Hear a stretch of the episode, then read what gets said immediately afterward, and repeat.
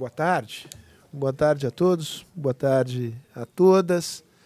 Prazer tê-los e tê-las, todos e todas aqui. E eu começo, antes de fazer os devidos agradecimentos institucionais, eu queria fazer um agradecimento pessoal ao Luciano Miliaccio, que é o grande artífice deste encontro, artífice intelectual, artífice dos contatos que nos permitiram eh, organizar essa mesa, em particular de ter a professora Giovanna Rosso esta tarde aqui conosco, a quem eu agradeço, ah, enfim, o privilégio de ter aberto um espaço no seu horário para estar aqui conosco. Agradeço também ao professor Paulo, uh, da, da Faculdade de Arquitetura e Urbanismo uh, da USP, eh, responsável por esta área na FAPESP. Aproveito para agradecer à FAPESP, que viabilizou a vinda da professora Giovana ao Brasil como professora visitante da FAO. E agradeço, portanto, também à FAO pela por esta, digamos, por esta ocasião. Sem maiores delongas, eu queria passar a palavra a Giovana, me permita uh, a informalidade, cujo currículo está aí exposto nos flyers que vocês receberam, que fala português e conhece, uh, e conhece o, o Brasil. E que tem uh, trabalhos escritos sobre arquitetura e urbanismo, transformações na cidade do Rio de Janeiro. Né?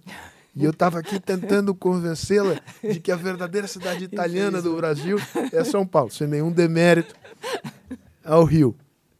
Mas, enfim, é, é, Giovana, muito obrigado por essa, por essa oportunidade. É, o tema que você nos traz, acho que é um tema muito caro a todos nós, acho que a grande maioria aqui nasceu ou vive em São Paulo.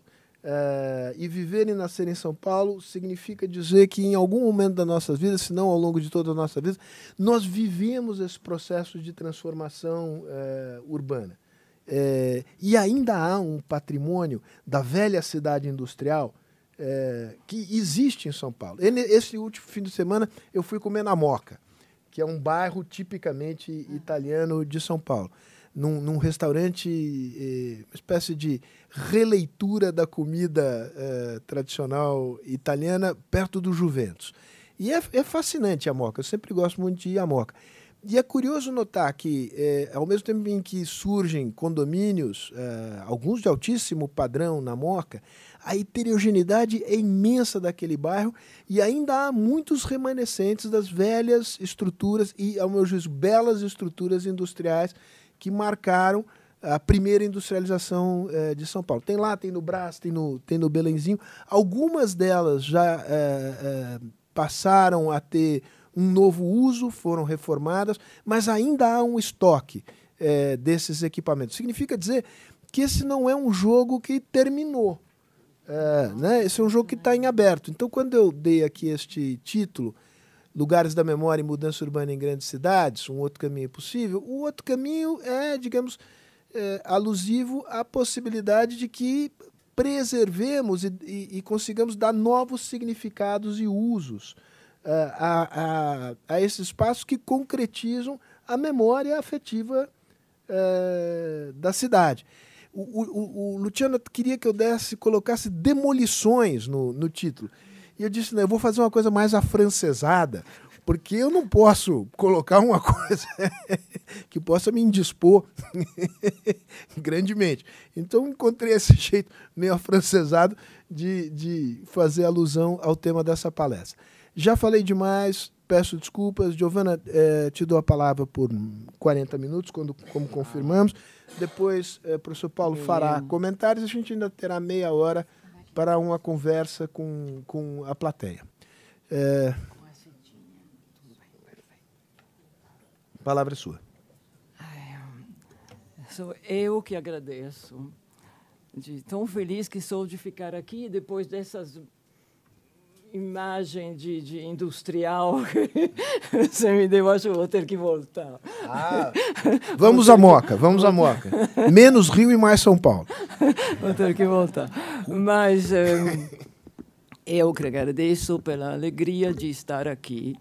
E, E estar aqui nessa fundação, para mim, tem um significado muito especial, porque quando em 1975, enfim, a época era essa, eu me, a gente se mudou com meu marido para, para o Brasil e, e, fomos nas livrarias nos documentar sobre o que tinha publicações importantes.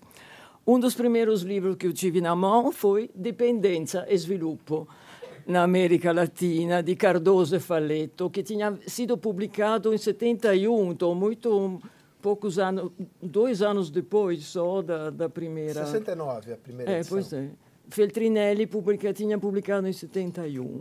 Na época, o gap que a gente tinha Sim, nas claro. publicações era menor, talvez pelo menos em determinado setor. Então, para mim, é especialmente significativo estar, é, estar aqui hoje. E, sou historiador da arte, uma historiadora da arte que no Brasil começou a estudar a história da cidade, depois da, das cidades, depois do primeiro impacto que eu tive. É, é assim, eu falo português, mas não estou assim, tá bom. Depois do primeiro impacto que, que eu tive chegando. 1975 começava a demolição inexplicável do, do Palácio Moro.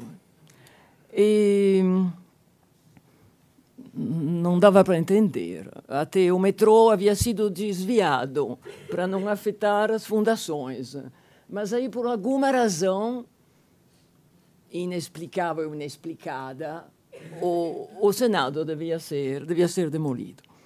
Então, comecei a ficou a partir desse momento uma das minhas obsessões, demolições. Demolições por quê? Obsessão que ficou mais aguda depois de lidar com assuntos eh, de arqueologia industrial, eh, questionando em tempo recente razões da conservação e do arrasamento de algum, dos marcos da Revolução Industrial. Demolições, então, mas não aquelas provocadas por fenômenos naturais, como inundações, terremotos, guerras, eh, terrorismo, apesar que sobre esse assunto a gente poderia ficar uh, anos uh, trabalhando, mas aquelas demolições, uh, como eu moro no Rio de Janeiro, realizadas em tempo de paz, de prosperidade, de desenvolvimento econômico real, almejado, e tentando estabelecer uma fronteira entre o que é crescimento fisiológico da cidade sobre si mesma e o que é, uh, detesto essa terminologia meio médico, médico, herança do século XIX, mas enfim, uma fronteira entre isso e o que é negação, apagamento de uma parte da cidade uh, ou de um monumento, uh, muitas vezes devido a razões, como é neste caso, inexplicáveis, para deixar vazios vazios de memória, vazios de referências, vazios de sentido. Un trou nous a été donné, uh, ganhamos um buraco, uh, falou uh, Lemoine a relação à demolição de Halle, mas aí fica para depois. E, e, tentando também eh, averiguar autorias, responsabilidade dessas demolições, porque nem sempre são os príncipes, presidentes da república, prefeitos, donos do poder político, econômico, os responsáveis, mas às vezes são até donos de um pequeno, miserável poder transitório em âmbito restrito, como vamos ver no caso de Bruxelas cúmplice, burocracia, burocracia ou burocracia? Burocracia. Burocracias, e, inerte, instituições pávidas, enfim. Mas vamos começar. Todas as estradas levam a Roma, diz o ditado. Né? Então podemos começar com ela. A cidade que Italo Insolera definiu a cidade demolidora por excelência eh, que cresce durante séculos, por exemplo, 400 e 500, como 500, sobre os escombros do seu passado. E tem um trágico antecedente que a Basílica de São Pedro. a antiga Basílica de São Pedro, a Basílica de Costantino, eh, que começa a ser demolida eh, durante o papato de Júlio II. Um, as razões não são perfeitamente claras, sem dúvida, uma questão central é a questão do mausoleu do Papa. Não sei se Luciano Migliaccio talvez mais é, é, concorda, entregue a Michelangelo e talvez incompatível com aquele de com o de San, com, com a tumba de San Pietro na antiga basílica. E o, o arquiteto, o arquistar, a gente diria na, na, agora, no momento, é bramante, decisionista como o Papa e realizador muito rápido de, dos seus projetos. E Leone X herda de Giulio II Bramante o, o alucinado canteiro, como, eh, como Ensolera tem definido, e mm, canteiro de obras da demolição e da reconstrução da nova basílica que fica aberto durante 100 anos. São 100 anos de canteiro caótico eh, ligados a essa demolição e construção.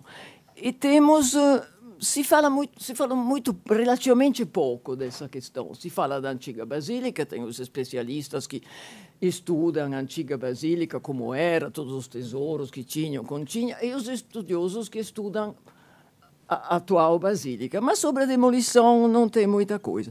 Tem uns testemunhos da época muito importantes, e o principal dos quais é o Tiberio Alfarano, que vocês veem aí. Uh, era clérigo em São Pietro 1500, em 1544 e mentre se constrói a basílica, o Alfarano começa a descrever detalhadamente a antiga numa opera che si chiama De Basilica Vaticane, Antiquissima et Nova Struttura. 1582 è un manoscritto che teve sua primeira edição em 1914. Mas foi a fonte de maior, uma das maiores fontes sobre a, a Basílica Antiga.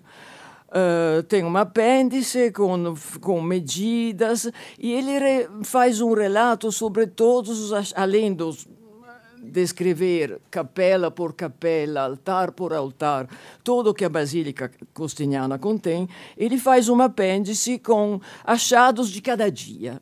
Cada dia encontram mosaicos, encontram túmulos com alfaias, encontra as coisas extraordinárias que ele vai registrando nesse, nesse manuscrito. Um, sem uh, comentários. O objetivo é fornecer cientificamente todas as possíveis informações e, por outro lado, do ponto de vista da religião, mostrar quanto a basílica antiga seja venerável se a gente conhece o, o desespero dos sábios, como Erasmus, uh, a indignação de Lutero, nós podemos só imaginar, porque eles nunca tiveram e têm voz, ou a mágoa dos romeiros, que chegam eh, para visitar o túmulo do apóstolo e venerar as relíquias e encontram um canteiro caótico entre as ruínas da igreja paleocristã, como vocês veem aí. Esses desenhos são do, do Van Hermskerk, que, eh, realizados holandês, artista holandês, que realiza essas... Eh, desenha esse, em anteprima esse, o canteiro de obras que, como eu dizia, dura 100 anos. Então, questo è un antefatto perché, afinal, o vazio que a demolição deixou foi preenchido maravilhosamente, eh? como por Michelangelo, os outros arquitetos da Basílica, e principalmente pela genialmente por, pelo Bernini com sua colunada, no, che genialmente conectava o tecido antigo com o novo espaço, criando um efeito surpresa, eh?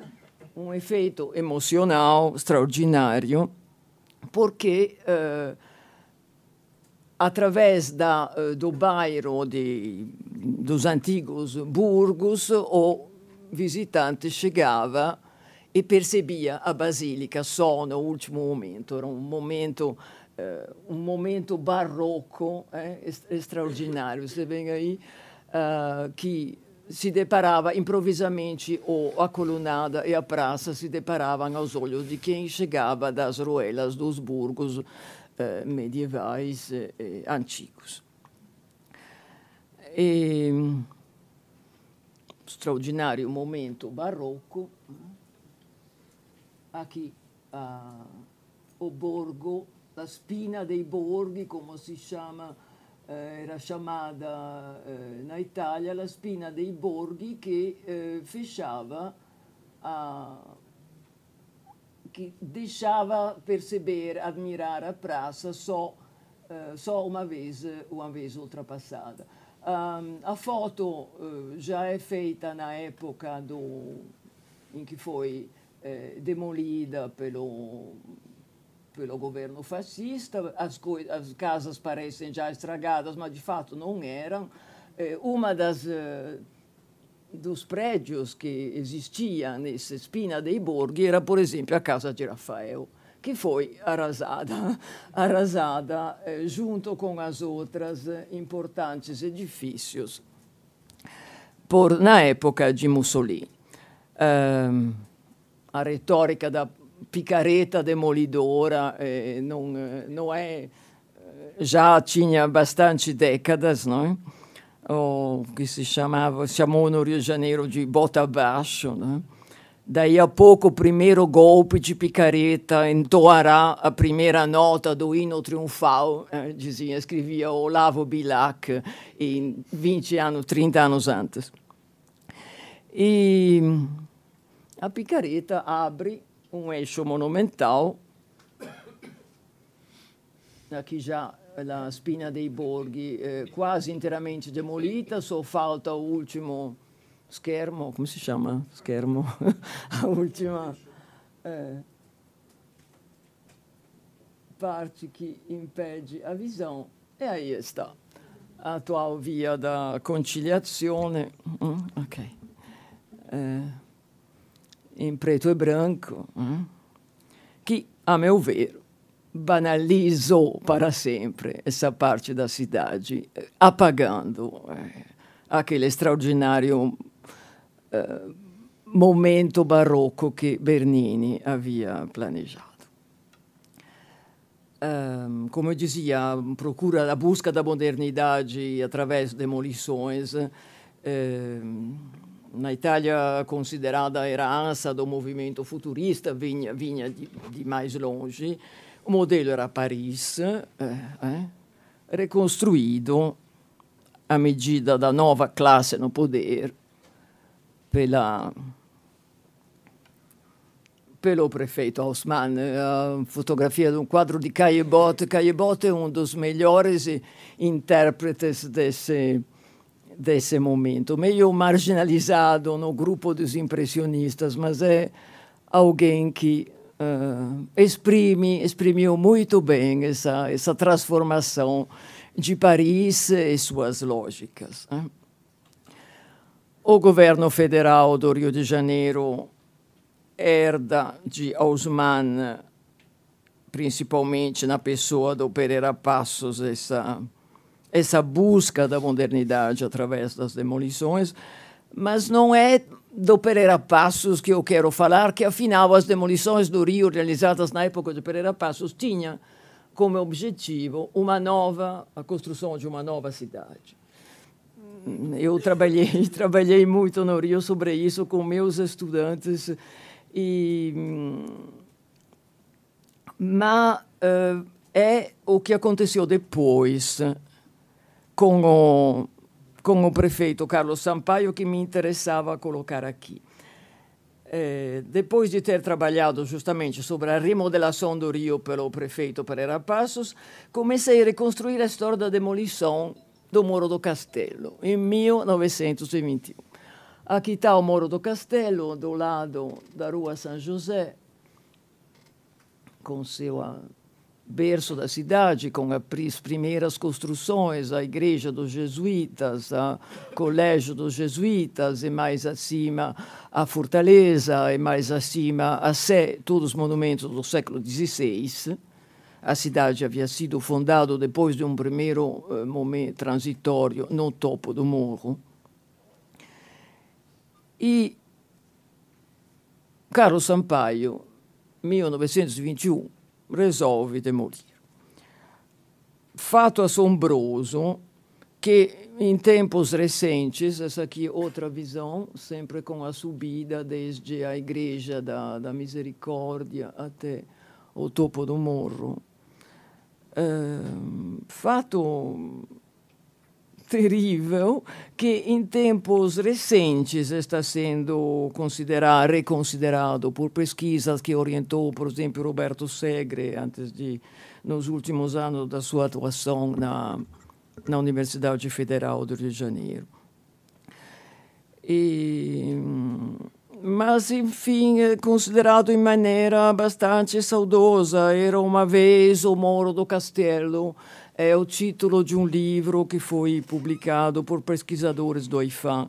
É, na época hum, que eu estudei isso, uh, e publiquei na Itália, porque não consegui publicar no Rio de Janeiro, uh, apesar do interesse de de pessoa como Giraldo, mas não no ambiente, no ambiente acadêmico. A meu trabalho se chamava de maneira mais direta Moro do Castelo, Crônica de um crime urbano, mas eu publiquei, publiquei isso na Itália.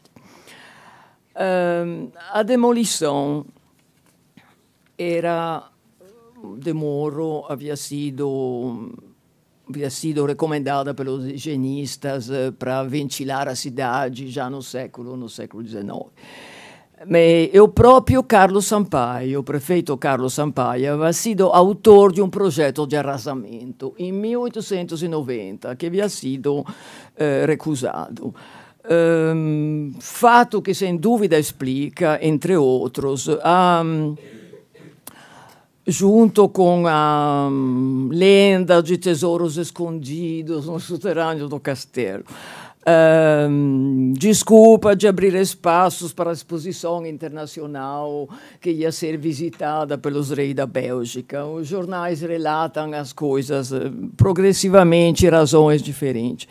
Mas eu acho que esse projeto de arrasamento recusado em 1880 e explica e a vontade de fazer algo, como ele declarou numa entrevista, que nenhum prefeito da cidade teria tido a coragem de fazer, nem o celebrado prefeito Pereira Passos, foi uma das razões uma das razões principais, e que explica a determinação feroz em, realmente em cancelar o berço da cidade.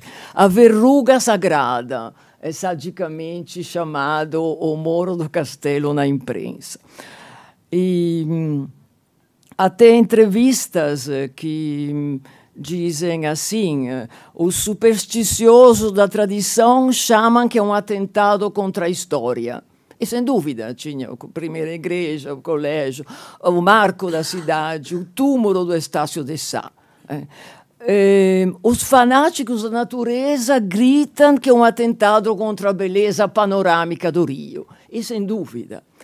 Mas eh, uns e outros pod poderiam ter razão. E assim mesmo não conseguirão anular a sentença. Esses são o texto e a tona dos, das entrevistas e das matérias que saem nos jornais. E aqui está, podemos, uh, documentado pelo fotógrafo Augusto Malta,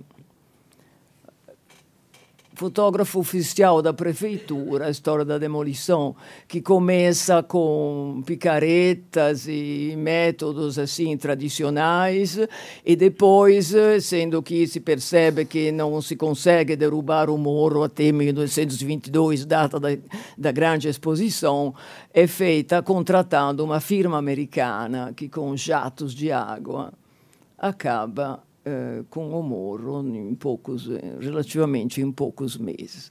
Em 22, quando a, a esplanada feita com o terreno de risulta, come si chiama quando uh, o aterro com as ruínas do, do, do, do, do muro destruído é completada. Eh, ainda existem várias partes do morro, mas mesmo assim, em 1929, na, na esplanada, eh, que eh, o resultado da demolição se realiza a exposição, a exposição de 22. Um, num lugar a diferença de outras áreas, eh, nunca não foi o lugar ficou um terreno baldio durante muito tempo, não, eh, não, não se realizaram outros projetos, a coisa se arrastou. E hoje a área se apresenta assim, só mostro poucas fotos, no meio delas há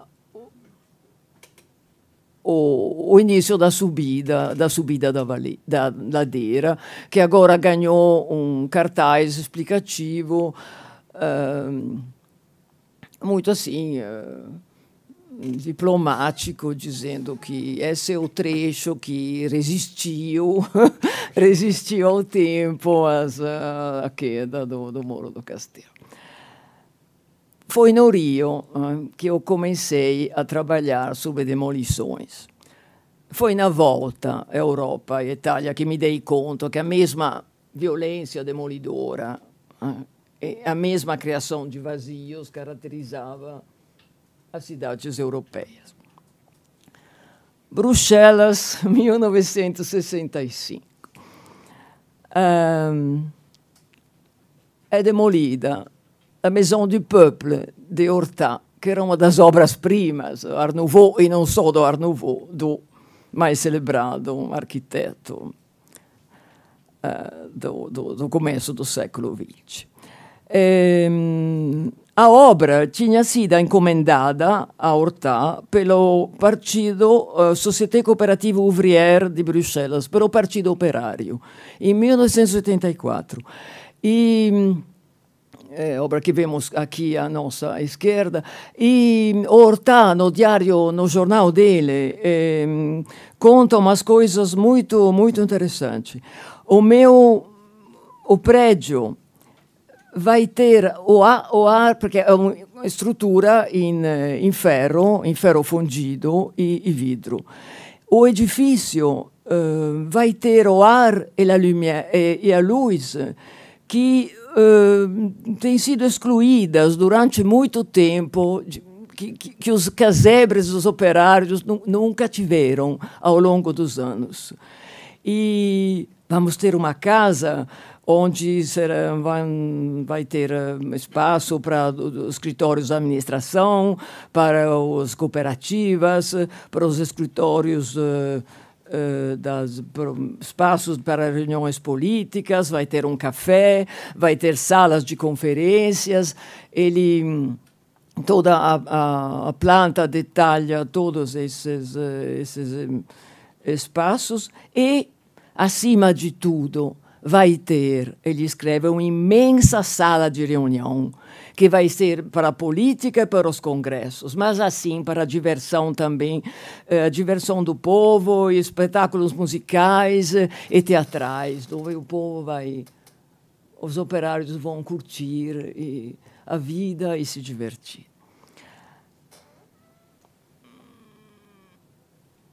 É demolida em 1965. As razões eh, não são explicadas até hoje.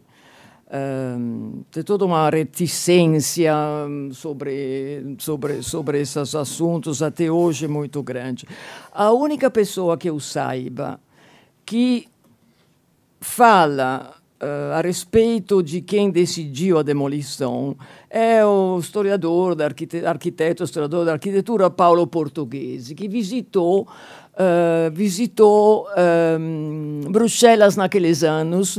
Ele conta com seus alunos, ele conta que os, as lojas de, de ferrarias ou brocantes estavam cheias de maçanetas, de elementos de madeira, de ferro fundido, que provinham das demolições. E ele conta, num número da revista Área, que se chama justamente Demolition, uh, conta, cita uma entrevista ele diz que o próprio Partido Operário belga, belga resolveu demolir essa maravilha que era a, a sede social. E cita uma entrevista cheia de raiva e de inveja de um expoente do Partido Operário, que era rival de Hortá pelo amor de uma mesma mulher. Mas só a gente só a, é a única, é a palavra mais educada. Pelo amor de uma vez. E não é uma coisa é absolutamente verossímil. Né, como se diz. Verossímil. É. Bom, vamos lá. Paris. Ah, é, não, é isso, é, perdão, é o que ficou no lugar. a praça ficou assim. Sim, é, infelizmente eu só tenho slides, realmente aqui precisava um PowerPoint com, com a comparação, é, comparação das duas praças, mas enfim. É o que ficou no lugar. A torre se chama Turbaton e foi feita por um empreendedor, uma companhia imobiliária poderosa local que comprou a área do Partido Operário de Bruxelas. Paris, 1971. Leal, os mercados gerais em ferro e vidro do arquiteto Baltar, que ocupava um quarteirão inteiro no coração da capital, o famoso Leal, junto à igreja de Santo Eustache. Esse, no álbum do Baltar aparecem, são projetadas no vazio, mas de fato o contexto era esse. Lá no final tinha a igreja de Santo Eustache, gótica que combinava muito bem com a estrutura em ferro e vidro e da, de, do mercado. Leal, temas de obras literárias, Zola, de Zola, Le Ventre de Paris e, e de outras eh, obras artísticas são demolidas, ao que parece por decisão do próprio presidente Pompidou apesar de protestos internacionais, eh, eh, cidadãos eh, parisienses, arquitetos, intelectuais no mundo inteiro, e uma série de propostas para alternativas para utilizar o mercado. quando as coisas são são realmente além do suportável, se verifica um fenômeno interessante, que tem historiadores que começam a estudar, a reconstruir a história da, dos edifícios que estão sendo ameaçados, demolidos. E tem fotógrafos que fotografam ao longo dos meses e às vezes dos anos esses, esses bens que tentam e não conseguem defender. Quem contou a história de Al todas num livro extraordinário é um historiador da arte que chama Bernard Lemoine que dedicou anos e anos da, vi da, vida dele a reconstruir essa história. Os mercados, o lugar onde os mercados surgiram, desde a Idade Média até o projeto do Baltar, até a utilização do mercado, até a campanha para defender elas, até as propostas alternativas, chegou até um miliardário dos Estados Unidos que se ofereceu de comprar, de desmontar o mercado que era todo, eh, que era perfeitamente desmontável, para levar nos Estados Unidos e reconstruir lá. Pediu um encontro com o presidente Pompidou, que evidentemente recusou, imagina. Não é? E e, e não niente, a decisão foi tomada. Outra pessoa é o fotógrafo. Se pode, eu não sei aqui como eu faço. Ah, bem, enfim, é o fotógrafo Jean-Louis Gautran. Jean-Louis Gautran, que, vemos aí, uh, mentre está tentando, 14 de julho, 14, 14 de julho está convidando aqui nessa imagem a população parisiense a defender Leal, que evidentemente são demolidas no mês de agosto, durante o verão, no momento que... É, e hum, entrando em contato com os operários das demolições, uh, Gautran passa meses a fotografar pedaço por pedaço as demolições e publica a coletânea de fotografia num livro que se chama O Assassino de Baltar. Livro que some Eu cheguei a conhecimento dele anos passados, só por acaso, porque meu filho, que estudava fotografia em Nova York e fazia, trabalhava como bibliotecário do, do centro, disse: Oh, mas tem esse livro. Agora não, agora, agora as fotos do, do, do Gotran estão circulando, são vendidas em leilões o livro se encontra muito caros assim na, na, na Amazon, mas durante décadas eh, esse trabalho ficou esquecido. Ele fotografa, fotografa dia por dia. Começa a fotografar no inverno, quando tem a neve, depois vai fotografando, e depois fotografa demolição. Entrando através, ajudado pelos operários, entrando e é, é um fenômeno que acontece várias vezes. E nessa situação tem quem reconstrói a história do lugar, quem fotografa, se desespera e se despede é, é, e deixa é, esses, esses relatos. Aqui o o buraco, o Halle. O último, eh, o pavilhão que sobra, o número 8. Eh, le halles são demolidas com fiamma cídrica, como se diz? Uh, com maçarico. são demolidas com maçaricos, e apesar que de ser perfeitamente desmontáveis. E, só sobra um pavilhão, pavilhão número 8, que vemos aqui aos pés da igreja de Santo Eustache, e o pavilhão número 8, ele sim é desmontado, perfeitamente, com grande, com grande ordem, e é comprado por uma cidadezinha, uma cidade do sul da França, onde foi remontado e funciona como pavilhão de exposições. Eu li recentemente que outro pavilhão se encontra no Japão, mas aí não sei, não tenho, não tenho notícias ao respeito. É, voltando hum, às fotos de, do Gautran, eu acho pessoalmente que Augusto Malta, que fotografou o desmonte do Moro do Castelo cada dia por dia, a julgar pelo álbum que deixou guardado na Biblioteca Nacional, era, apesar de ser fotógrafo oficial da prefeitura, era um pertencia à mesma à mesma geração ao mesmo compartilhava com Gotran as mesmas atitudes apesar de que ficaram no ficaram por conta dele no álbum que ele deixou.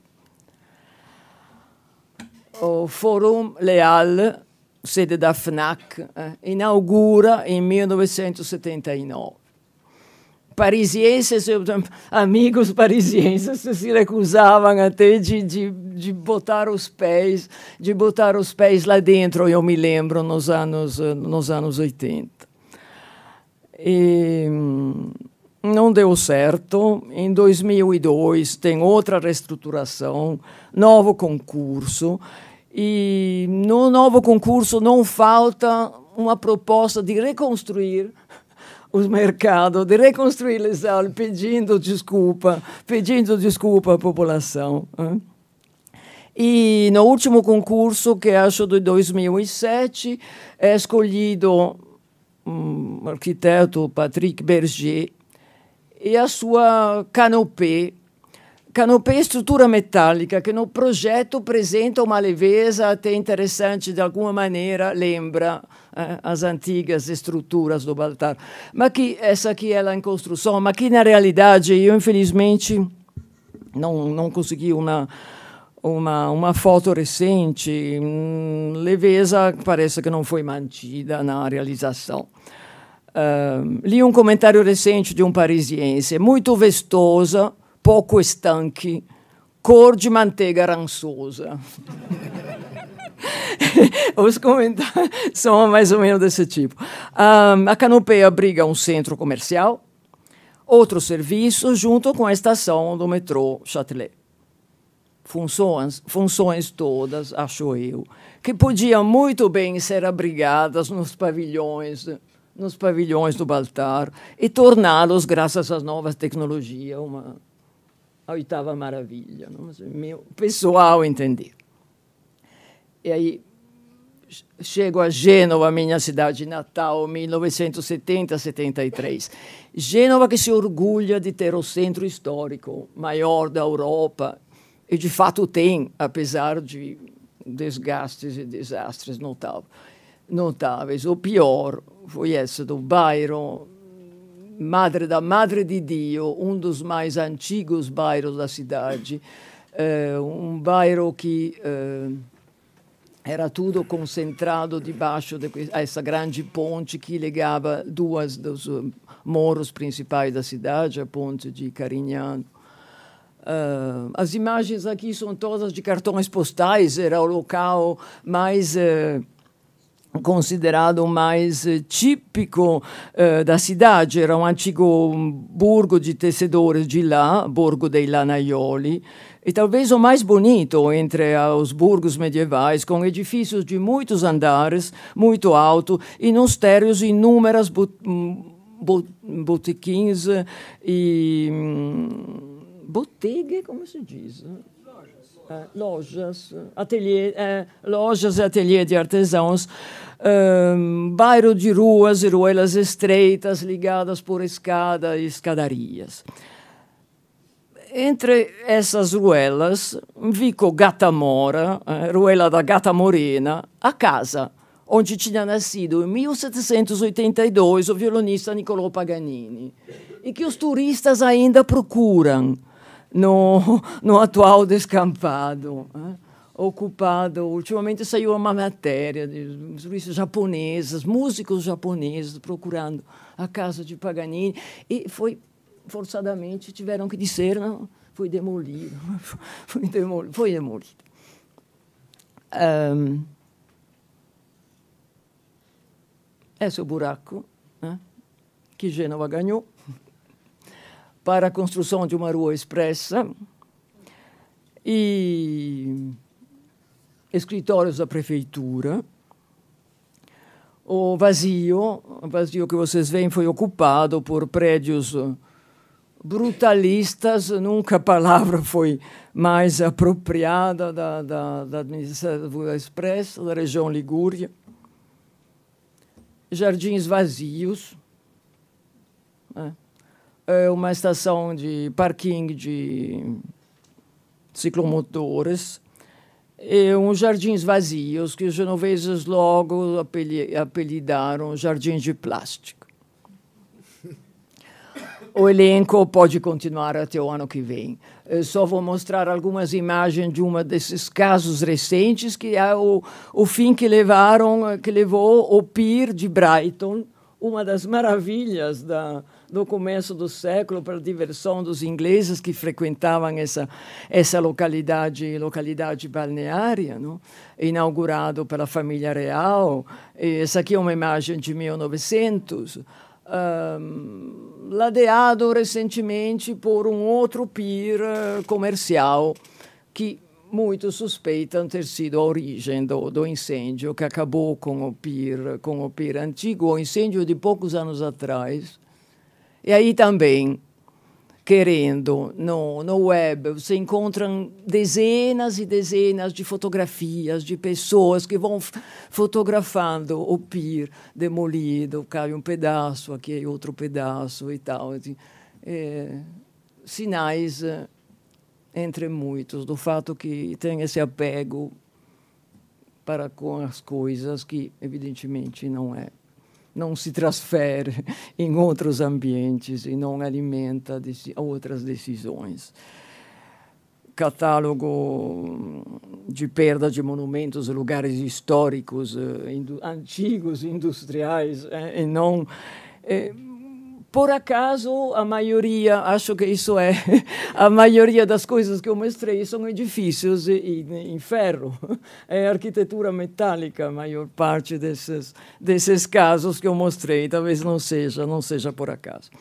O catálogo dizia espantoso e ninguém sabe disso melhor do que a gente. Um, um casos vem, porém, nos alertando que, quem sabe, outros caminhos é possível. Tem casos pequenos, meio patéticos, como é o, o caso do que eu vi recentemente do, mas a gente perdeu a fotografia é, do Old Wellington, no? o pub de, o histórico de Manchester, 1552, que foi desalojado pela construção de um shopping center. E aí resolveram remontar pedaço por pedaço, pedacinho por pedacinho, levaram dois anos e remontaram ao lado da catedral. Tem casos divertidos, como o do Euston Arch, que era a entrada monumental da primeira linha ferroviária Londres-Birmingham. Tinha esse propilei clássico e foram demolidos em, nos anos final dos anos 90 para construção aí de regularização da situação viária. E aí uma associação de pesquisadores e voluntários está uh, tentando anos de reconstruir de reconstruir os arcos. Até resgataram, resgataram num canal perto de Londres um bloco de pedra que pertenciam que pertenciam a essa construção. E se vocês vão no, no, na internet, eu até eu e meus alunos uh, fornecemos adesão ao projeto, eles estão tentando de reconstruir de reconstruir a estação, eh, essa entrada monumental da estação, dizendo pedindo desculpa aos, aos, moradores pelo, pelo erro cometido. Uh, tem casos interessantes, como, por exemplo, a da Ford, da, da primeira fábrica Ford da Piquet Avenue, em Detroit. Detroit Uh, os restos das indústrias estão desaparecendo. E a própria fábrica da Piquet foi quase totalmente esvaziada. Mas uh, tem um grupo que resolveu pedir à Unesco de reconhecer esse espaço como patrimônio, patrimônio da humanidade. E colecionadores estão doando carros de época para transformar aquilo em um museu.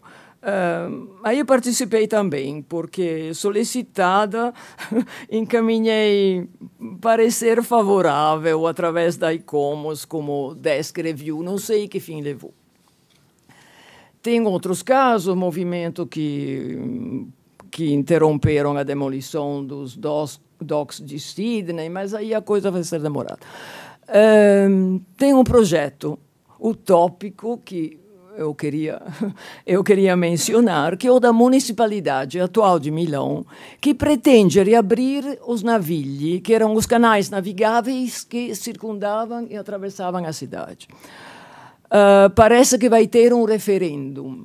Porque é claro que uma obra como essa, reabrir os canais navigáveis, vai bloquear a cidade durante anos. Mas uh, parece que eles realmente estão querendo fazer isso através de um referendo.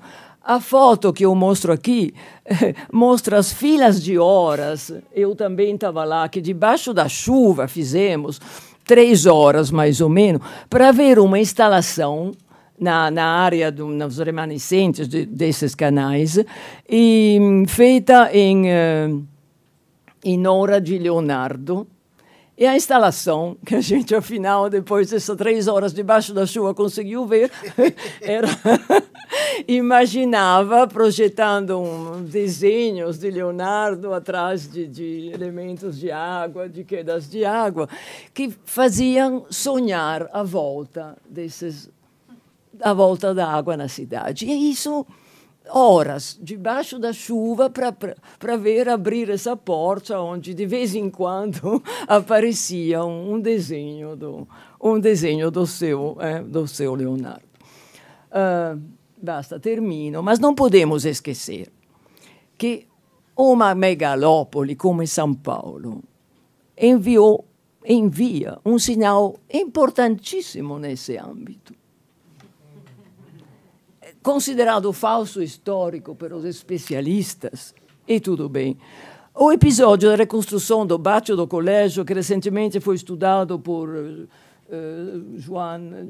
Kuhn, uh, simbalista em artigos em tese de em tese de, do, na Universidade de Campinas, eu acho, a reconstrução do, baixo do, do do colégio possui um significado simbólico que, a meu ver, ultrapassa qualquer consideração de tipo histórico, histórico-arquitetônico.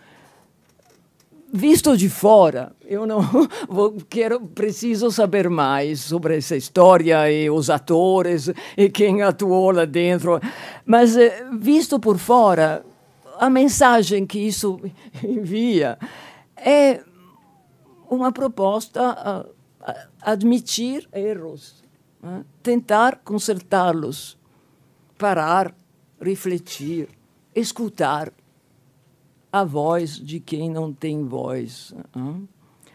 A cidade ainda fala, é o título de uma das crônicas que sai naquele portal Vitruvius. Vamos deixá-la falar e escutar. Olhai por nós. A tal pichação do pátio foi ano passado? Foi. Foi ano passado, recente. Logo apagada, mas de toda forma, a meu ver, inesquecível. Eu acho que não era vandalismo de jeito nenhum, não era protesto, era uma ladainha, era uma oração. Uma oração feita lá onde tudo começou. Eu paro por aí.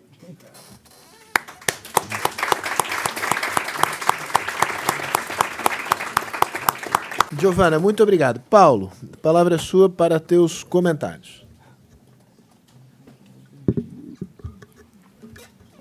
Uh, boa tarde.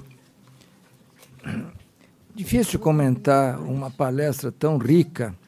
Uh, eu diria que uh, o que sobra dessa palestra é a seguinte pergunta é, ela fala de vazios, ela fala de demolições, ela fala de responsabilidades, uh, de burocracias uh, que não respondem uh, às próprias responsabilidades, e relata uma série de exemplos que são extremamente interessantes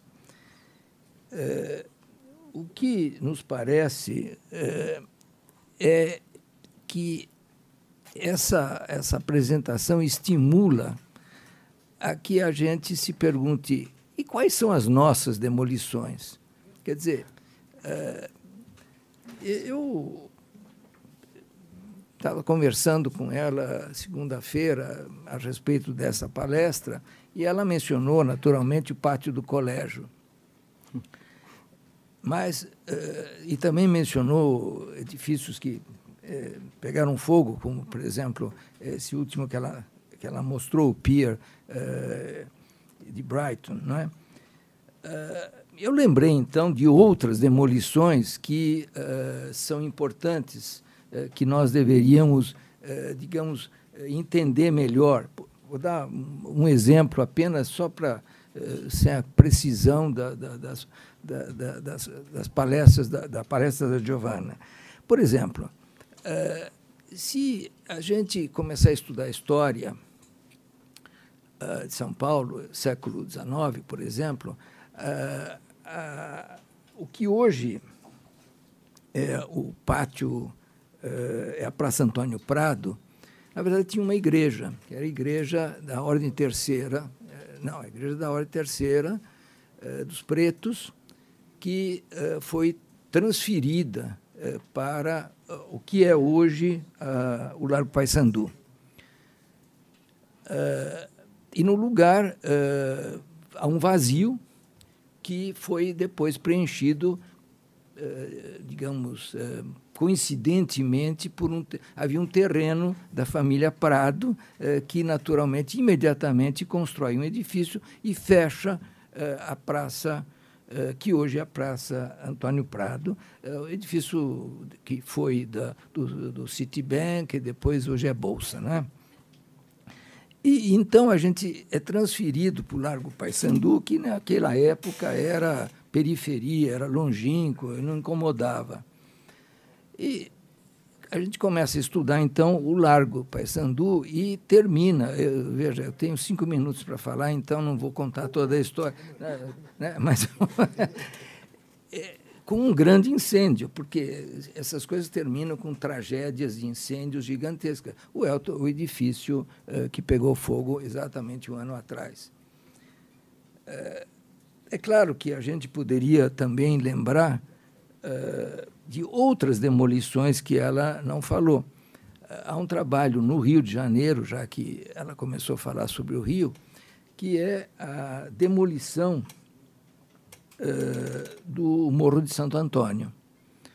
Uh, há pouquíssimo tempo atrás, uh, este ano ainda, acho que um ou dois meses atrás, fui banca de uma tese de doutorado da Marina Oba, que conta minuciosamente eh, toda a história, desde tempos coloniais, desde eh, Brasil Colônia, Império, eh, Pereira Passos, etc., etc., para chegar até os dias de hoje, o que aconteceu nesse grande vazio, nesse grande buraco que foi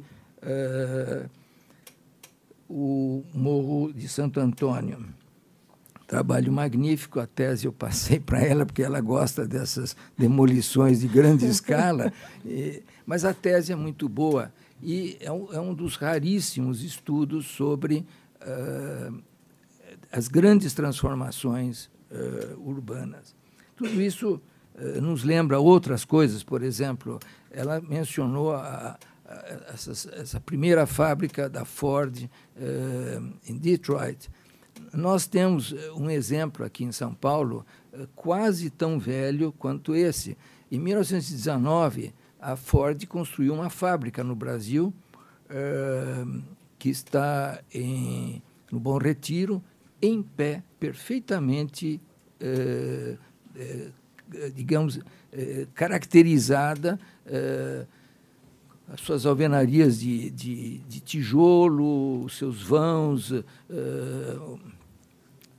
em perfeito estado. Infelizmente, uh, o edifício é privado e uh, nós nunca conseguimos entrar dentro do edifício, mas ele está em melhor estado do que esses de Detroit. Então, esses, talvez a gente não tenha uma grande demolição aí no caso. Mas eu queria fazer um comentário oposto àquele que, ela, uh, que a Giovanna fez. Uh, ela menciona demolições, uh, espaços que se tornam vazios, usou palavras muito fortes para definir essas demolições, esses vazios urbanos, as responsabilidades eh, dos burocratas que permitiram isso. Eu gostaria de falar de um outro vazio que é por oposição ao que você falou. É exatamente o oposto. O centro da cidade de São Paulo é um grande vazio. Se você for sábado à tarde, domingo, é um grande vazio. Quer dizer, é um vazio de gente não um vazio de, de, de, de metros quadrados, uh, mas é um vazio que a burocracia, nós arquitetos, conseguimos criar. Você anda hoje, a esta hora da tarde, as ruas estão cheias, uh, porque tem lojas sobre lojas, mas os prédios para cima, quatro, cinco, seis, dez andares, estão vazios. Uh, isto é um vazio mais trágico do que esses que você mostrou, porque é uma cidade uh, morta, é uma cidade que não tem vida. Uh, a prefeita, veja, só para, digamos, simplificar, a ideia não é fazer uma grande conferência, mas a prefeita Marta Suplicy tinha perfeita consciência e eh, propôs um programa que se chamava Morar no Centro. Se eu não me engano, a Marta foi prefeita entre 2000 e 2004. Eu estou tô, um pouco falando de memória. Uh, e o que ela fez foi levar algumas secretarias para a cidade, por exemplo, todos sabem, a prefeitura no antigo edifício da família Matarazzo, e também comprou de fato, nesse caso, ela comprou cinco ou seis edifícios que foram licitados para serem transformados em habitação. Uh, por acaso, uh, o meu escritório fez o restauro de um desses edifícios, o edifício Riachuelo, com 17 pavimentos, que nós transformamos em 120 apartamentos. Apartamentos que foram imediatamente vendidos pela prefeitura, até para moradores de rua. Se vocês visitarem o prédio, é uma maravilha, porque os moradores tomaram conta, a uma síndica senhora, terrivelmente prussiana, severa. É, e os moradores pintaram tudo. O arquiteto tinha feito cinzinhas, beges, branquinhos. Eles pintaram de verde, amarelo, etc. Ótimo, muito bom. Né? E o prédio está mantido rigorosamente. Na, na, porque eh, não há, não há ninguém que trabalha no prédio, todos são voluntários, são moradores do prédio. Então, a guarda da noite é feita por moradores e não entra bêbado. Ou seja, quem bebeu acima do que devia não entra no prédio, porque não vai brigar com a mulher, etc.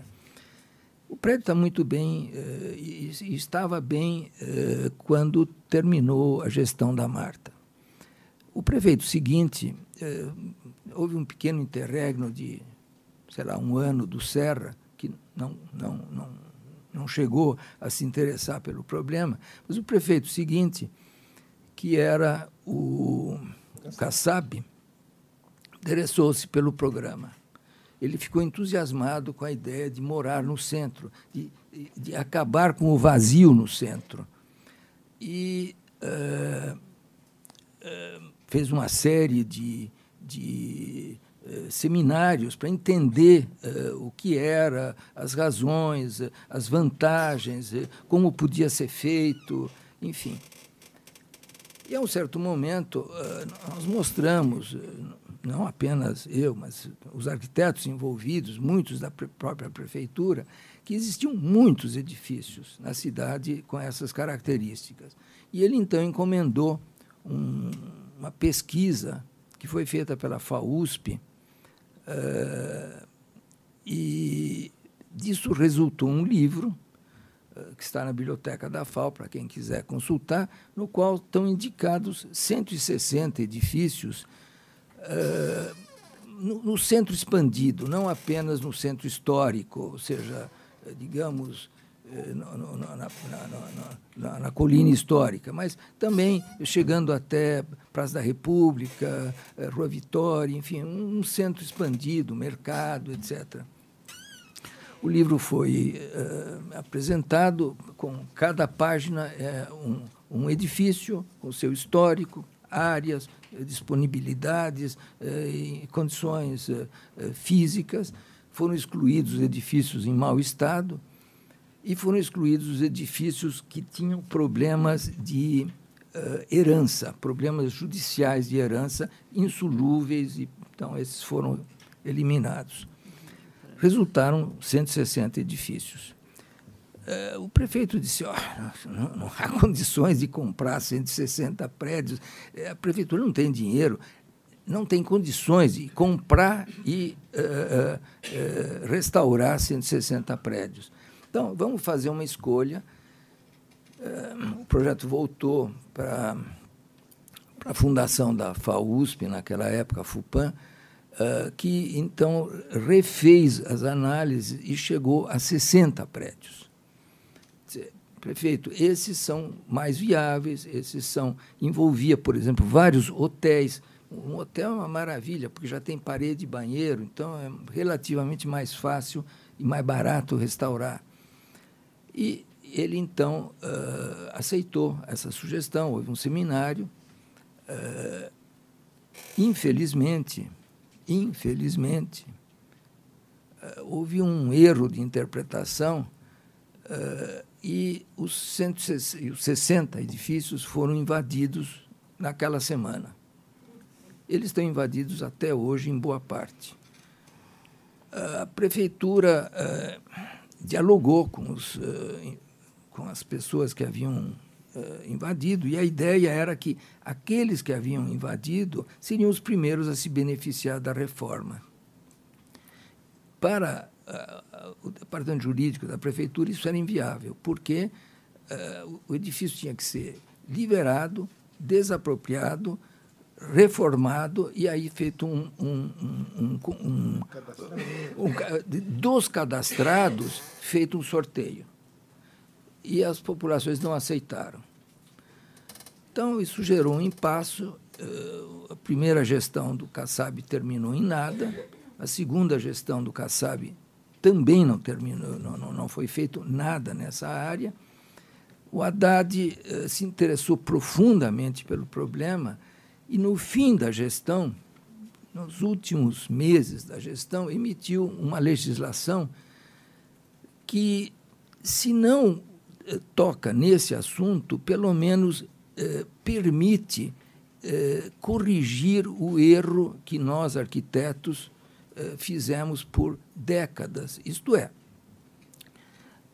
edifícios feitos no centro histórico, por exemplo, têm coeficientes de aproveitamento eh, primeiro, taxas de ocupação de quase 100%, 90 e tantos por cento, e coeficientes de aproveitamento altíssimos. Por exemplo, o edifício Riachuelo, que nós fizemos, tinha um coeficiente de aproveitamento de 16. Quer dizer, a legislação, até muito recentemente, muito recentemente, dizia o seguinte: tudo bem, se você quiser restaurar, uh, o coeficiente de aproveitamento é 4 ponto final, quer dizer, ou dois, enfim, depende. Ninguém fez a bobagem de demolir coisas construídas. O centro uh, uh, se tornou vazio. Esse é o vazio, uh, não é um vazio por demolição, é um vazio por legislação. Um, um erro de legislação grave.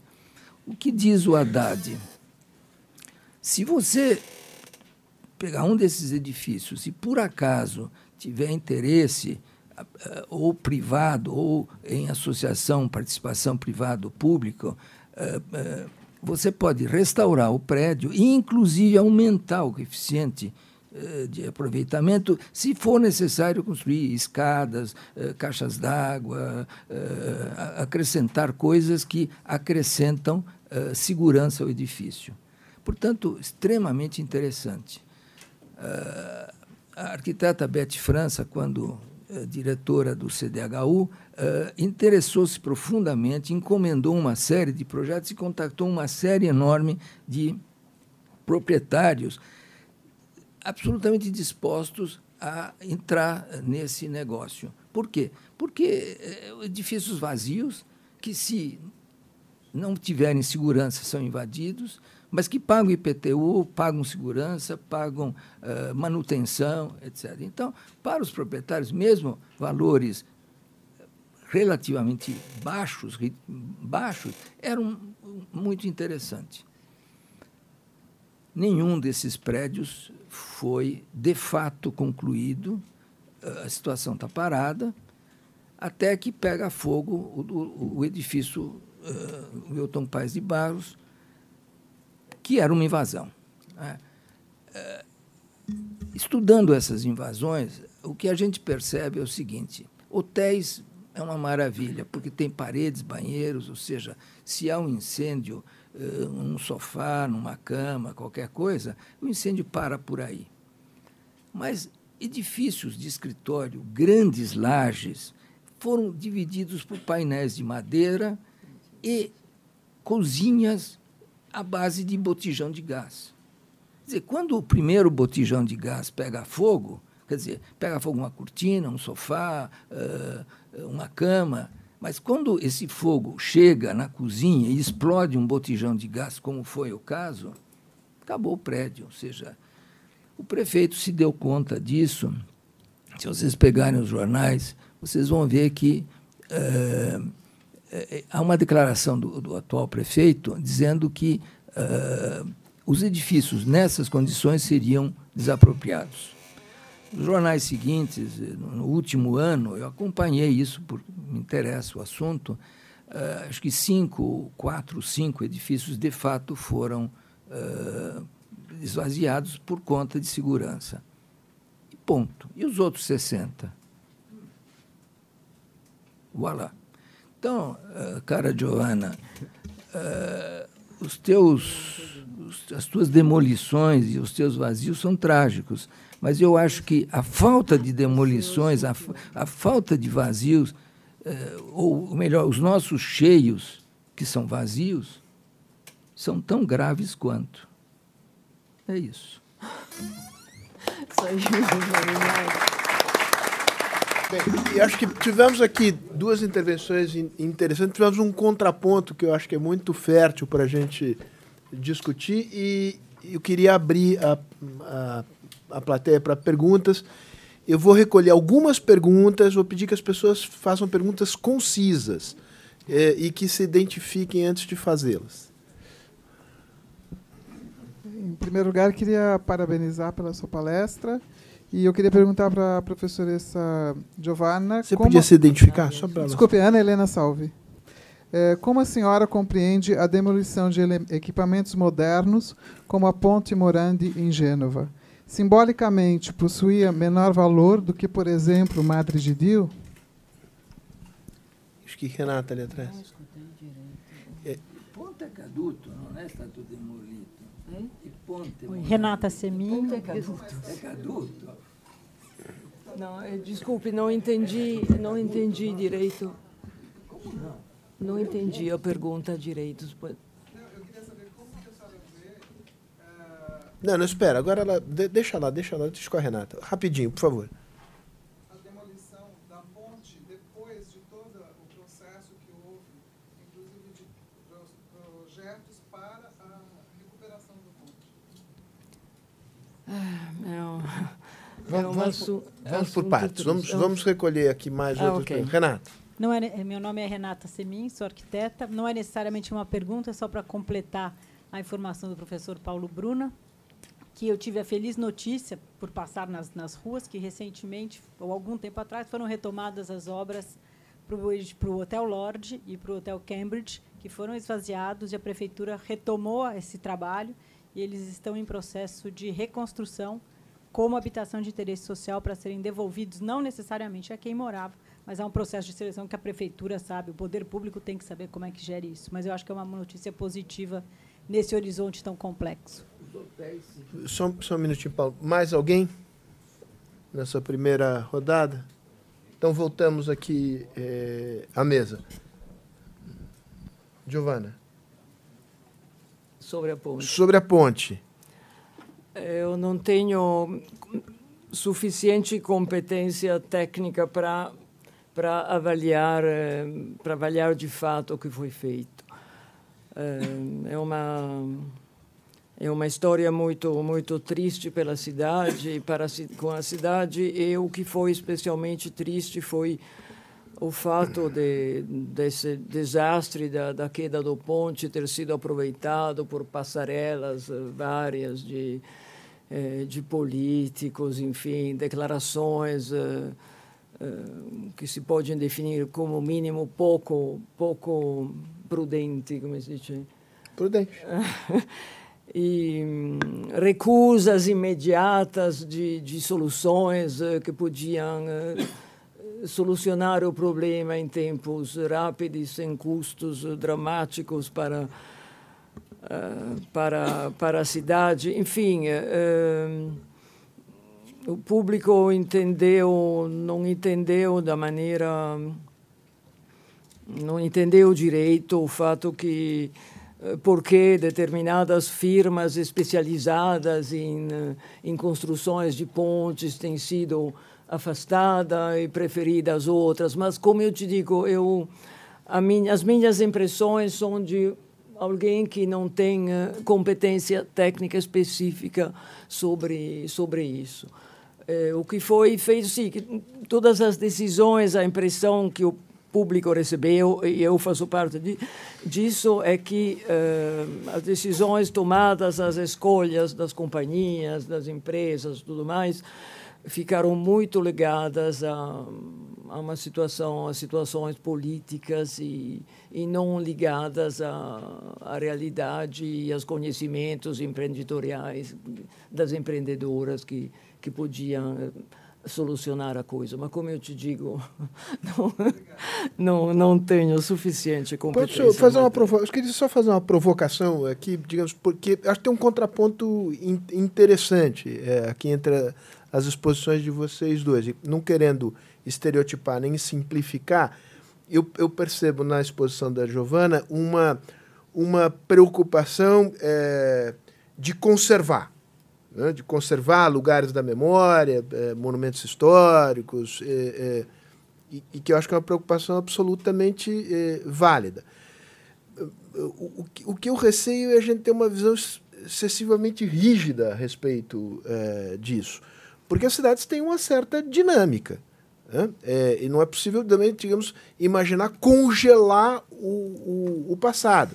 É, não se trata de fazer, evidentemente, que o elogio das, das demolições, no caso do Morro do Castelo, não é nenhuma demolição, é uma remoção é, é, da paisagem. Não se trata de fazer esse elogio, mas acho que é, é importante o, que, o ponto levantado aqui pelo professor Paulo, que às vezes por criar é, é, legislações que, no papel pelo menos, são extraordinariamente rígidas é, e que impedem o capital privado de entrar, senão fica num, é um mundo impossível, porque não tem no aperto fiscal que todos os países e todos os governos vivem, não tem dinheiro público. O Kassab viveu essa situação. A legislação não deixa entrar dinheiro privado, e aí o que você tem é o abandono. É o abandono.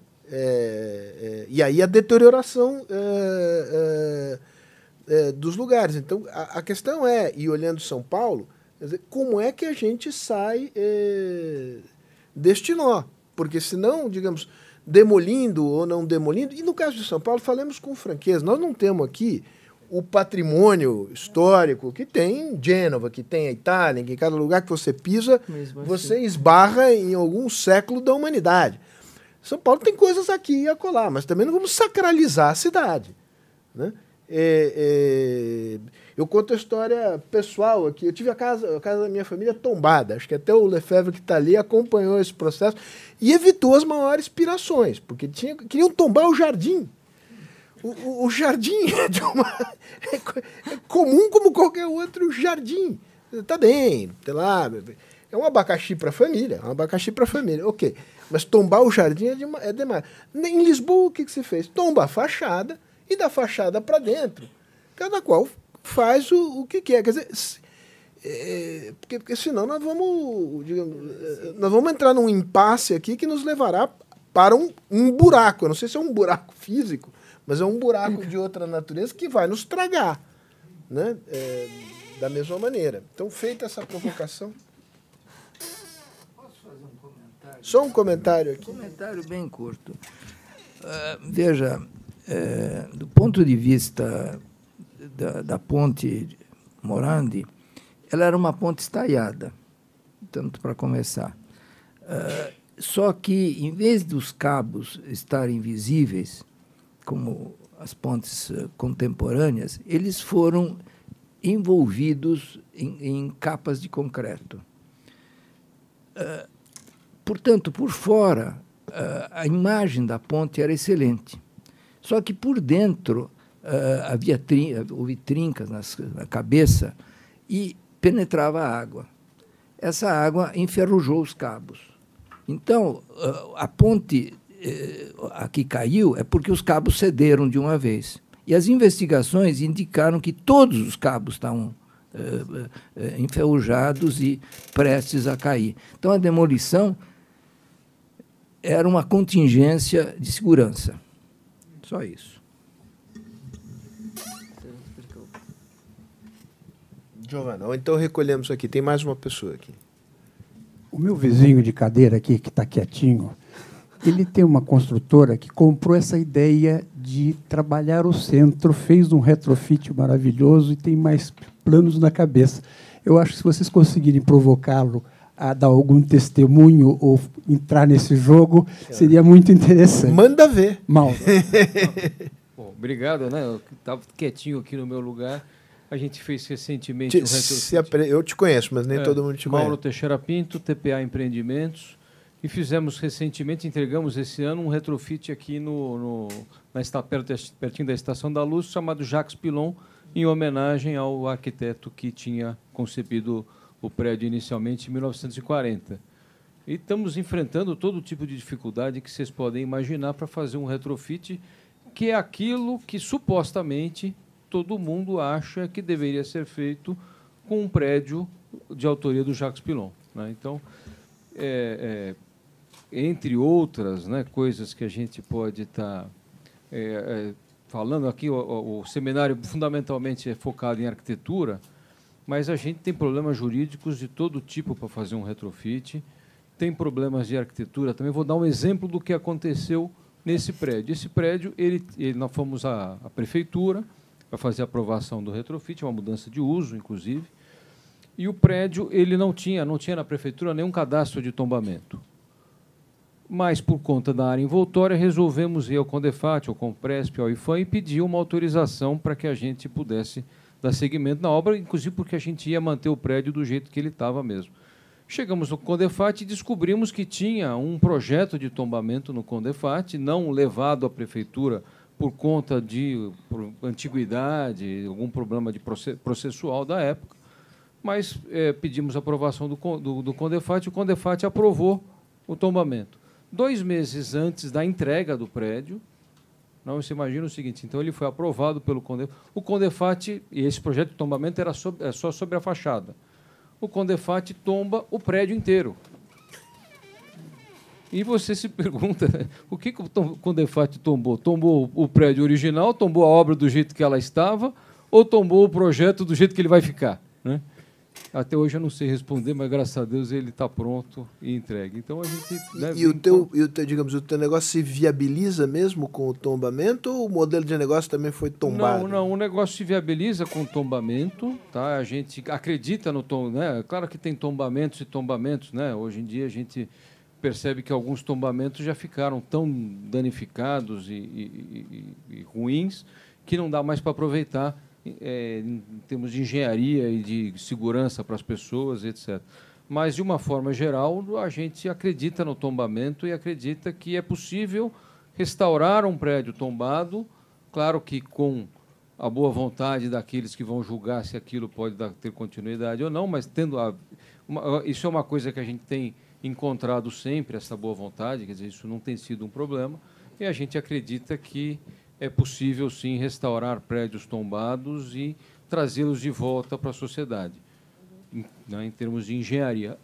Mais uma vez, existe o problema documental, jurídico, esse que o professor Paulo falou, e que, de repente, tem várias pessoas que são donas e alguns morreram. Então, a gente tem esse outro tipo de problema, mas o tombamento em si, não. Muito bem. Lefebvre. Febre agora tem que. Ele é concedido, Vossa Excelência tem direito a uma parte, foi, foi mencionado na minha Eu vou fala. fazer apenas um.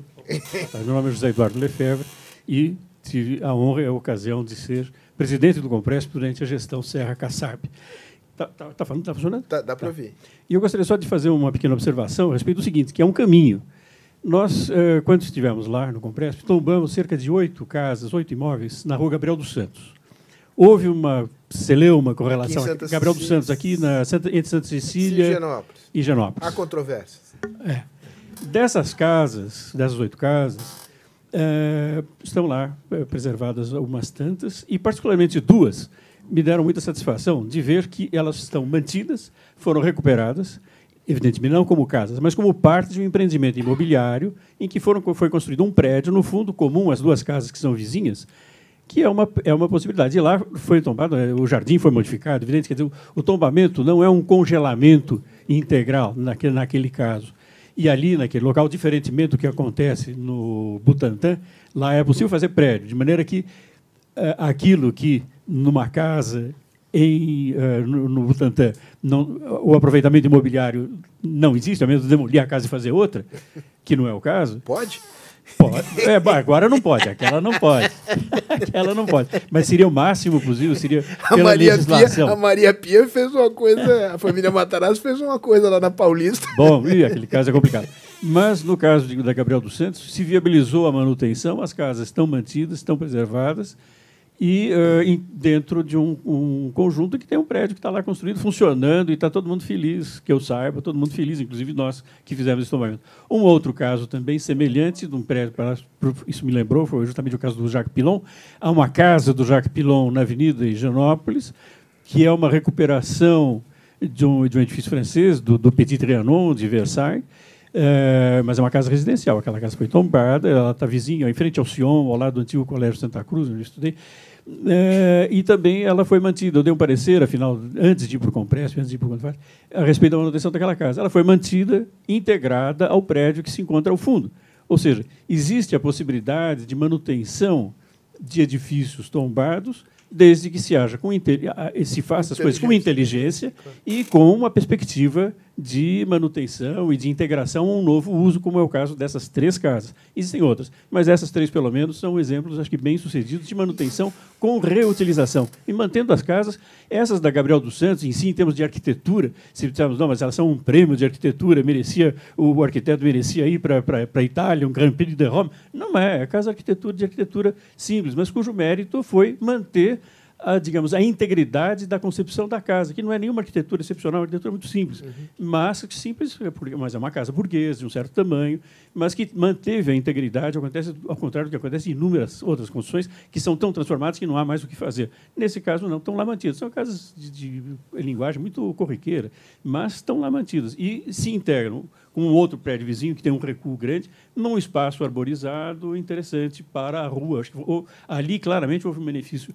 para a rua e a manutenção não só dos prédios como referência de memória, mas para o próprio ambiente da, daquela rua, daqueles, daqueles pedaços. Era só isso que eu queria colocar, Muito e não, não, evidentemente não é o caso de fazer outras considerações agora, que não há tempo, nem é o caso. Obrigado. Não, é, enfim, é, te, te, agradeço, Giovana, já, já te devolvo. Acho que você está tendo aqui um, um bom contexto do que é essa discussão aqui na, na cidade de São Paulo.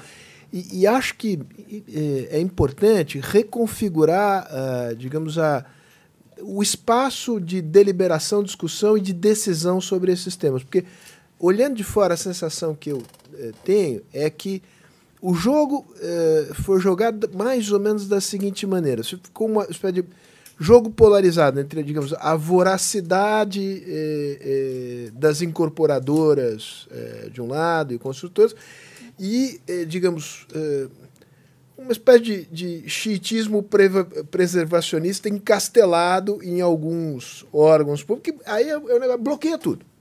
Né? Diante da voracidade, bloqueia tudo. E, e, e, a gente precisa abrir o, espaço de discussão in, mais inteligente é, sobre, sobre, sobre esses temas.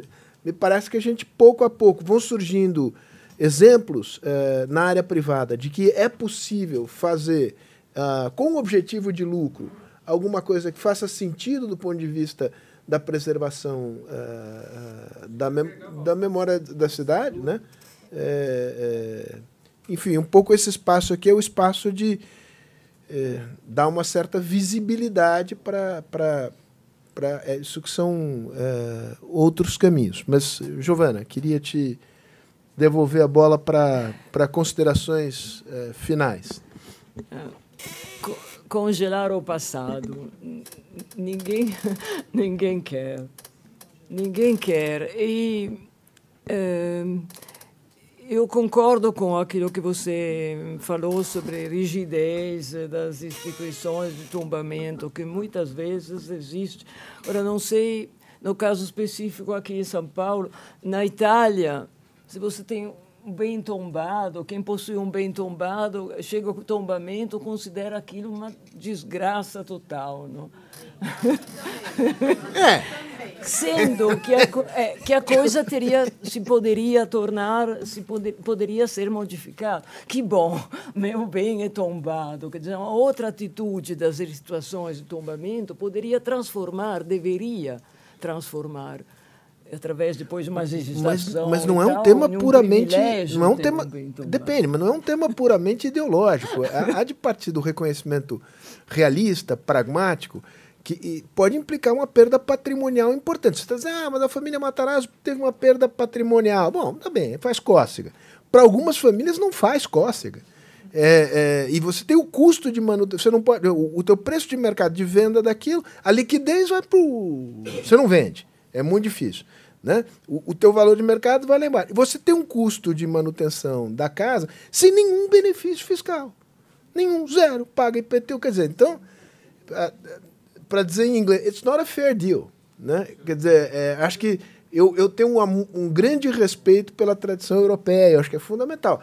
Mas sejamos ah, realistas. E uma sugestão objetiva seria essa discussão de dar o benefício tributário. Zé. O sujeito pagar IPTU, se está sendo lhe retirado. Exatamente. Por isso que eu, eu acho assim, eu, eu, eu tenho, uma, tenho um lado de. Deixa eu fazer uma, Tem umas coisas dos americanos que a gente detesta, tem outras coisas que são divertidíssimas e interessantes. A proposta que o cara fez pro Leal é sensacional. Ele fala que tá aqui que eu monto. Traz aqui. Aí vem o orgulho francês e diz: não, não pode sair daqui. Eu destruo, mas não sai da minha pátria. Né? É aquela coisa que você tem no, na, na, ponta norte de Nova York, do Cloisters. Tinha lá um milionário americano, comprou uns castelos europeus e montou aquele negócio ali. Então, a gente tem, o, o, o Giovanni, você sabe disso, o, o, tem muita coisa ruim do novo mundo, mas tem coisa interessante no novo mundo, Claro, né? que tem uma abertura maior para, digamos, pra, eh, de uma maneira simplória e quase boba, para uma certa dinâmica da vida. Né? A vida é mudança. A vida é mudança. Se trata de saber como é que você faz a mudança, ter uma certa governança sobre a mudança.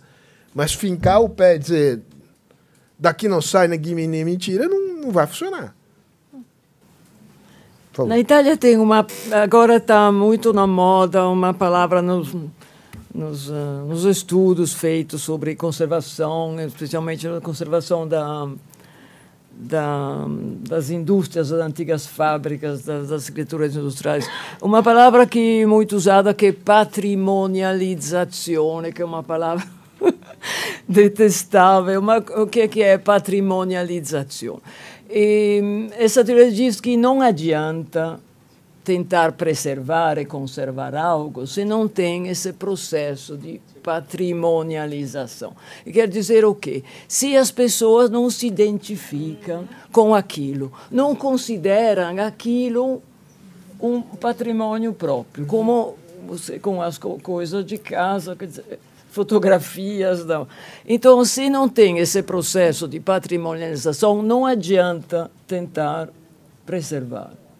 Mas lá onde tem uma comunidade, uma população que se identifica com, com um bem, bem, aí seria o caso de que- os casos que eu mostrei nenhum dos bens que eu mostrei era tombado evidentemente. Mas todos eles eu escolhi eles de propósito todos eles eram patrimonializados que eles eram considerados algo que pertencia à cidade Claro, claro. só que pertenciam a pessoas por exemplo que não tinham voz você lê os artigos sobre o Moro do Castelo, é aquela sujeira, aquela pobreza, aquele mau cheiro.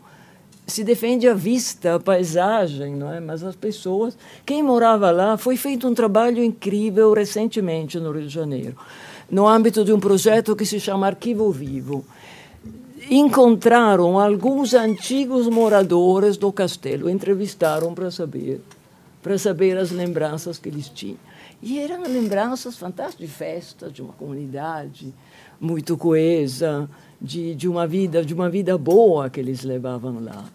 E que não era, quer dizer, aquela imagem era, era construída pe- pela empresa. Lá tinha uma patrimonialização, ou se tinha, mas era feita. As pessoas que moravam lá consideravam aquilo uma casa, uma casa muito agradável. Uma ca... Os outros, evidentemente, que nunca tinham subido lá, consideravam aquilo uma vergonha para a cidade. Quer dizer, lá, quando tem esse processo de que uma comunidade qualquer, pode ser a dos moradores das casas que o senhor citou e tudo mais, aí, aí vale a pena vale a pena de, de agir. E aí, talvez, as instituições poderiam ter umas atitudes diferentes para o patrimônio, para da conservação poderiam ter uma atitude diferente daquela que normalmente.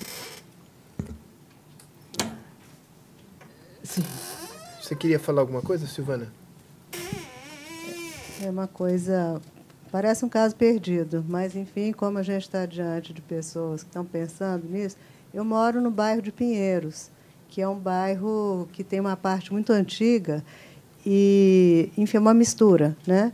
Mas com a presença do metrô, esse bairro, tô, a gente está vendo esse bairro é, terminar no, no, que, no que ele tem de é, grupos de casas antigas, casas simples.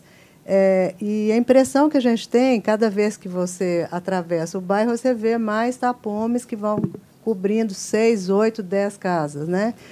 É, é uma coisa assim, a gente assiste, quer dizer, quando a senhora fala de patrimoni, patrimonialização, eu não sei, quer dizer, as pessoas lamentam, mas não existe um movimento suficientemente robusto para as pessoas, bom, vamos preservar uma parte, vamos.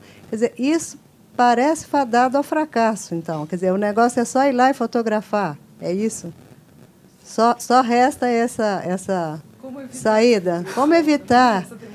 Não, é porque assim, o que, que vai ficar? Quer dizer, é um bairro que vai perder totalmente a feição, a, a cara, o jeito. Quer dizer, nós vamos ter só as fotos. Não é estranho isso? Se a gente teria como trabalhar para poder pensar de uma forma, como diz o Sérgio, inteligente. Será que não tem alguma coisa lá? Quer dizer, ainda só para finalizar, tem algumas ruas de paralelepípedo, que é um lugar que é muito usado para fazer filmes, porque eu imagino que quando as pessoas vão trabalhar com os anos 50, 40, ali o pessoal isola, joga água, porque fica mais bonito na filmagem. E tem uma escola antiga de, dos anos 50, muito interessante. Mas, tirando isso, me parece a última esperança do bairro, entende? O pedaço da escola e da rua de paralelepípedo. Agora, projeto Como Salvar Pinheiros. Vamos lá. ah, Luciano, mas digamos, não vamos deixar sem resposta, não, não, Silvana. Eu... Vamos lá, vamos, vamos, avante. Não, eu queria, na verdade, fazer mais uma consideração, um comentário final, um comentário final, eh, aproveitando inclusive da presença aqui na sala de um outro convidado da FAUSP, que é o professor Stefano Bertocci, que quero cumprimentar. da... Cadê o Stefano? Stefano, Stefano, Stefano é um especialista de levantamento arquitettonico, di documentazione architettonica e eh, digamos, ele está, está trabalhando aqui com, com, com a FAO para um projeto de documentação de edifícios históricos aqui na cidade de São Paulo. Eu queria aproveitar justamente da experiência que ele representa também da Universidade de Florença para dizer justamente que, eh, tomando um pouco as palavras da, da Giovanna, você quis fazer um pouco uma contraposição. Eu queria fazer, pelo contrário, também uma um, uma, conciliação. Uma conciliação. Cioè, no fundo, a experiência de Florença mostra justamente que tem uma fronteira, que é a fronteira do chamado reuso, da reutilização.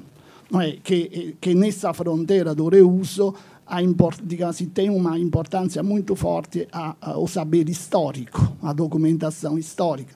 Então, o problema da formação de historiadores também da cidade, da arquitetura, é uma, é uma fronteira muito importante nesse sentido, de para envolver todos os atores sociais que fazem parte dessa, dessa questão.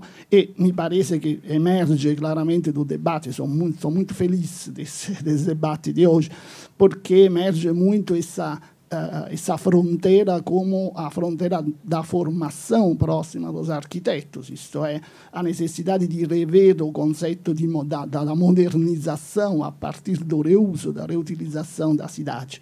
E isso queria deixar um pouco comentário, um comentário para o Paulo e para a Joana.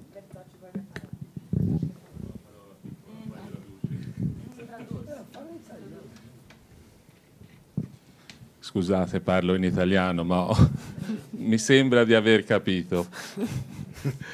Eh, è un problema molto comune questo bipolarismo no? fra sembra la lotta fra bene e male. Credo che la soluzione sia nella mediazione e quindi la, la, prima, la prima parte è quella di costruire la coscienza del valore patrimoniale. In Europa si chiama il valore materiale, UNESCO ha definito valore patrimoniale materiale, unito al valore patrimoniale immateriale e sarebbero gli abitanti, le tradizioni, eccetera. L'aspetto che si sta eh, formando in Europa è quello non del tombamento, come si dice, del vincolo totale, ma della gradazione degli interventi, ma soltanto la conoscenza storica, funzionale, come l'esperienza che abbiamo fatto, può, nel centro di stampa, può consentire di realizzare una gradazione degli interventi, una scala di intervento che può essere da un lato funzionale a riabilitazione e dall'altro eh, funzionale alla conservazione anche dell'immagine della città.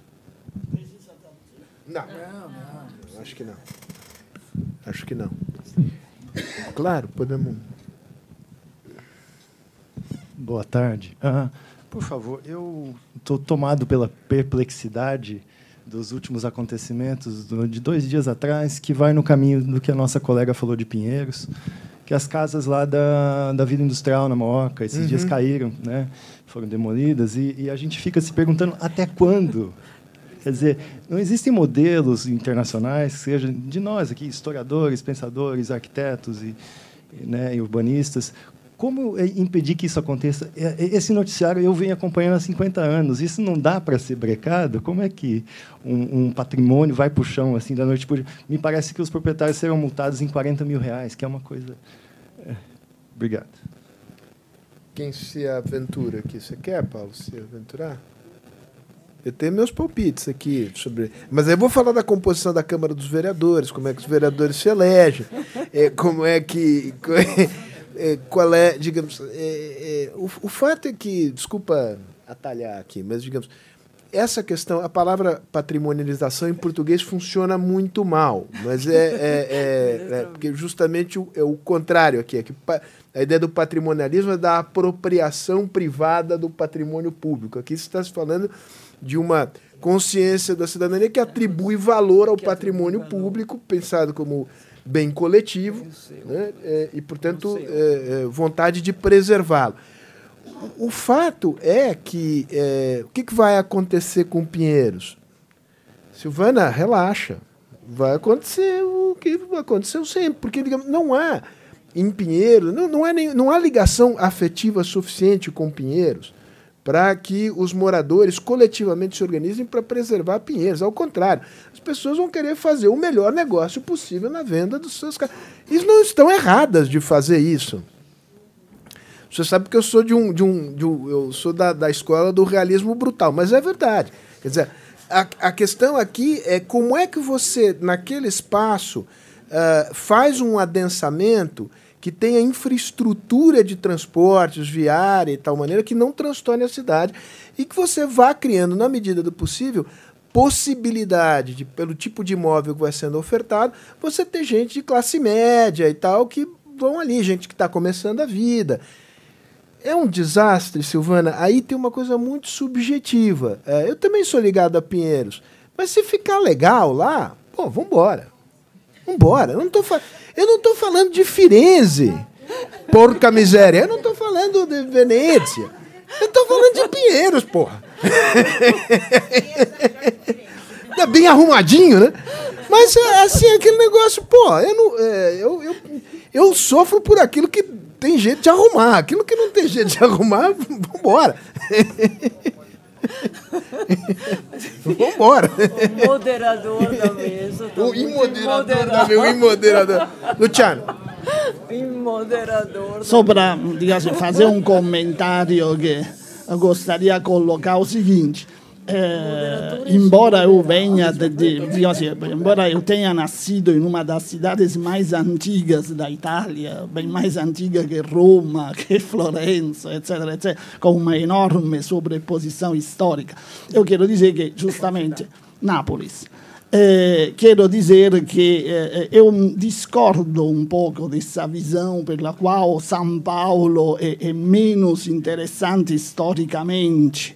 Eh, o, o, sentido da, da intervenção do, do, professor Bertocci mi pareceu um pouco nesse sentido, cioè qualquer lugar, na verdade, deve ser olhado com um olhar histórico, deve se preservar também um certo tipo de cultura local, etc. Não, então, para, digamos assim, para que isso... Precisa combinar com os russos, né? Não, justamente, precisa combinar. Não, precisa Convence com... a Dona Maria lá do 33 da Rua Morato Coelho Sim, que não como... pode derrubar a casinha Sim, dela. Como se faz para convencer? Justamente, você tem justamente uma, uma lógica, que é a lógica justa, puramente de, do do, do, do aproveitamento, do lucro, etc. Em função, existe uma outra lógica que olha a cidade de outra forma. Aí o papel, por exemplo, da universidade e da, do saber histórico, da formação, isso se deveria refletir num planejamento que de alguma forma tivesse o, problema da legislação, da mudança legislativa, da, assim, de um pensamento legislativo no planejamento urbano que de alguma forma regule a, a, a propriedade, num certo sentido, mantendo também a consideração do, uh, como já da memória histórica daqueles lugares poderia ser uma solução. Naturalmente, como você disse, o realismo não desiste imediatamente, mas precisa tem construir, que, tem, uma, construir, tem uma concordo, direção. Concordo. Não, é? não vai dar tempo de segurar Pinheiros, mas Se, talvez, dê... talvez, talvez dá tempo para impedir que Pinheiros uh, seja a plaza assim, seja completamente, uh, como dizer, uh, uh, homogeneizado ao resto da cidade se existe no, no, uma vontade política de manter certos valores em relação a, a isso. É claro que é um processo que deve ser construído muito, com, com muita paciência. Lefebvre. E, e depois, já te dou a palavra aí. Eu gostaria de colocar, meu nome é José Eduardo Lefebvre, eu gostaria de colocar um contraponto a certas coisas, que é o seguinte: há uma diferença grande entre aquilo que a gente trata de patrimônio que é público, prédios públicos, que, portanto, pertence ao Estado, portanto, é uma, é uma coisa, daqueles que são privados.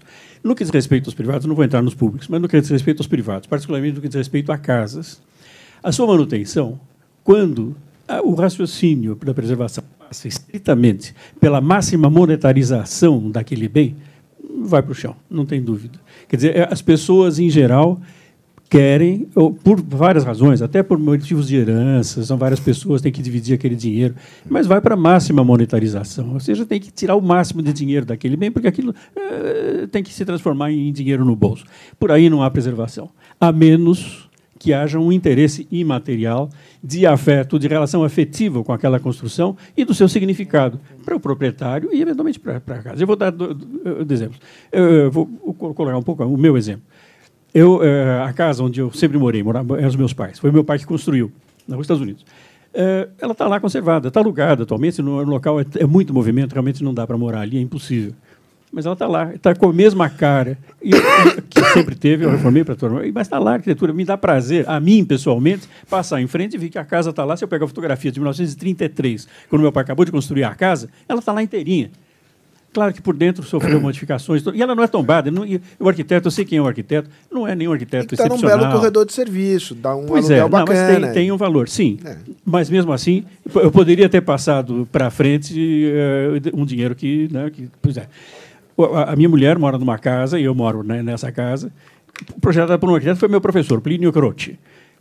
E estamos lá, foi construída pelo avô dela, e somos das poucas pessoas que moram em casa, ainda, da, pelo menos do meu círculo de razões. Pouquíssimas. As pessoas moram em prédio, por várias razões, mais barato, segurança e tudo mais. Bom, e vou dar um outro exemplo, que uma pessoa, não vou citar quem é, porque evidentemente, mas uma pessoa que eu conheci, que era de uma família que tinha uma casa do Rino Leve, na rua Estados Unidos.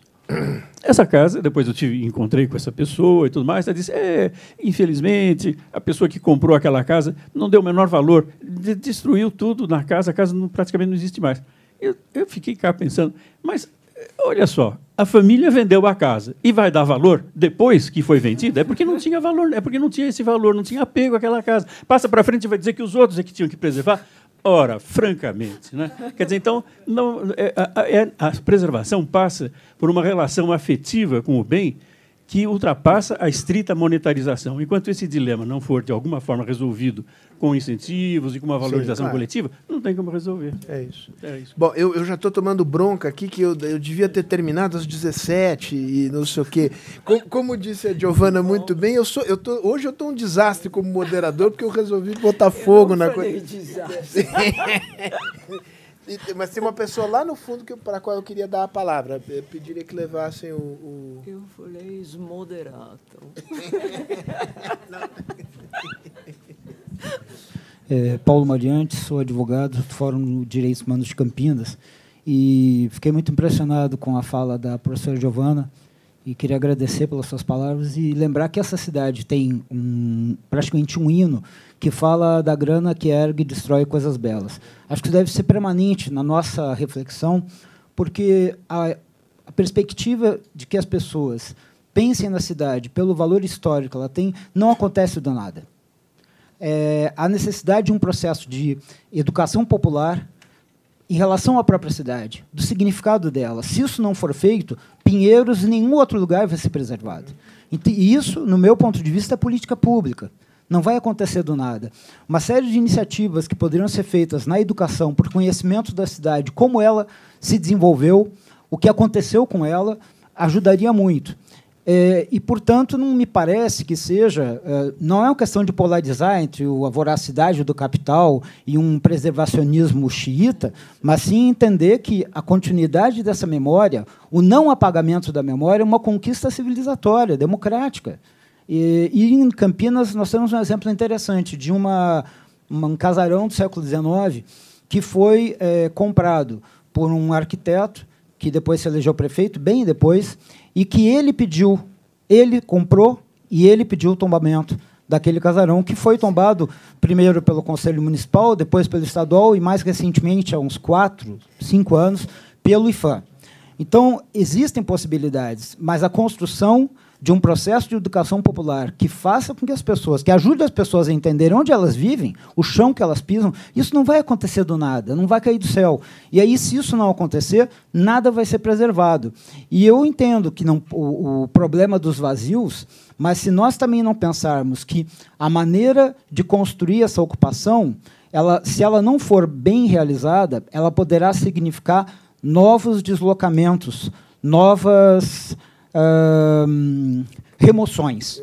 Não se remove necessariamente o prédio, mas se remove quem morava Isso. e cumpria uma função naquele lugar. Expulsão cada vez mais. Outras pra... expulsões que Bom, já aconteceram durante muito tempo. Eu queria te agradecer pessoalmente, porque você é o verdadeiro moderador desse debate. você cobriu as minhas, as minhas falhas aqui. Queria subscrever a tese que você defendeu aqui tão bem para terminar. É... Vamos lá. Isso aqui virou uma coisa anárquica, mas é assim que é bom. Sou Achei Regina Helena, bom. arquiteta, por incrível que pareça, com vários professores aqui, Lefebvre, com quem já trabalhei, Paulo Bruna, Luciano Miliaccio. É, tem um outro professor nosso que se chama Lúcio Gomes Machado, que por eu trabalhar com o patrimônio na ala xiita, mas sem ser xiita, vamos dizer assim, sei lá como você prefere. Você tem uma cara super simpática. Ah. Há controvérsias. É, ele sempre coloca assim: trabalhar com patrimônio é trabalhar com conflitos. Eu acho que isso. É, só queria colocar essa. Sim. Sim.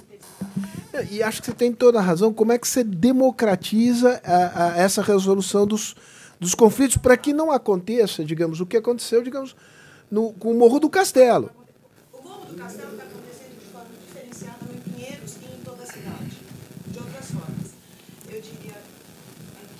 É, mas... O, não exageremos, aí eu pensei é, do seu não, lado assim, xiita. Agora, agora aflorou o seu lado xiita. Mas aí vem o outro lado que não é o xiita, dizendo: tem uma coisa chamada diálogo.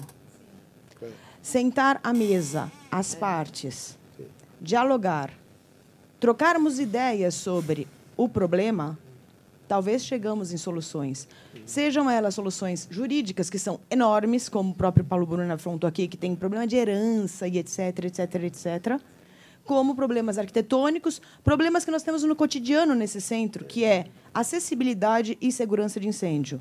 Isso é o está na nossa rotina, no nosso dia a dia. Então, por que não sentar, tentarmos sentar juntos e, a dialogar em e a cima negociação disso? se dê em cima da mesa e não por debaixo da mesa.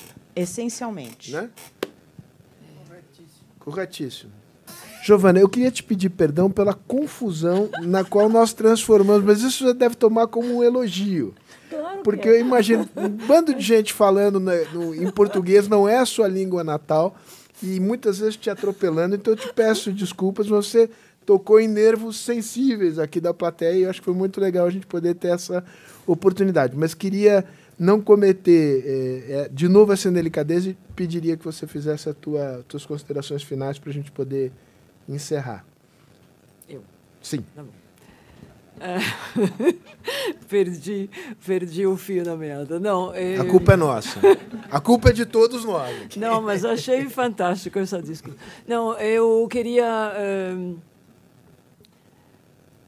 pois é, precisa dialogar e precisa escutar, eu acho, escutar, porque tem todas umas falas que não são ao longo do, dos séculos, dos tempos, não são não são escutadas. Temos um direito, temos o direito, quer dizer, eh, todos acho que têm o direito a uma cidade que conte sua história.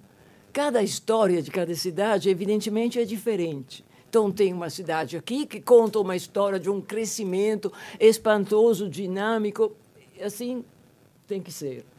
Mas, eh, quer dizer, tem que. Os cidadãos, eu acho que devem ter a possibilidade. De, tem direito a uma cidade que, que conte sua história. Então, por isso, eu esperava que, que alguém comentasse a reconstrução do, do largo do, do pátio do pátio do colégio, mas não, mas é, eu acho aquele aquele episódio importante nesse sentido. Tem aquele aquele lugar é é incrível. Aquele lugar é incrível. É uma coleção de imagens muito, muito forte, muito violenta. Aquele lugar conta a história da cidade, que é uma história diferente de todas as cidades, mas que, que a gente. as Mas aí a gente vai para o ponto que ele levantou. Quer dizer, é, é, existe uma, uma luta que é uma luta, digamos, cultural, É, é, sim. pe- de ir criando é, o conhecimento, o afeto e a ligação é, com, com a história da cidade materializada na paisagem na arquitetura urbana. Isto na sociedade brasileira em geral, na sociedade paulista em particular, não é um dado, isso tem que ser construído. O problema é que a velocidade desse processo é muito mais lenta do que a velocidade de outras dinâmicas. né? Então, esse é o drama. O drama. Aqui a gente joga na defesa. Né? É, enfim. É isso. Acho que por hoje está bom, né? ataques. Então, o, depois o. Tá, tá bem. Então, gente, olha, eu queria agradecer muitíssimo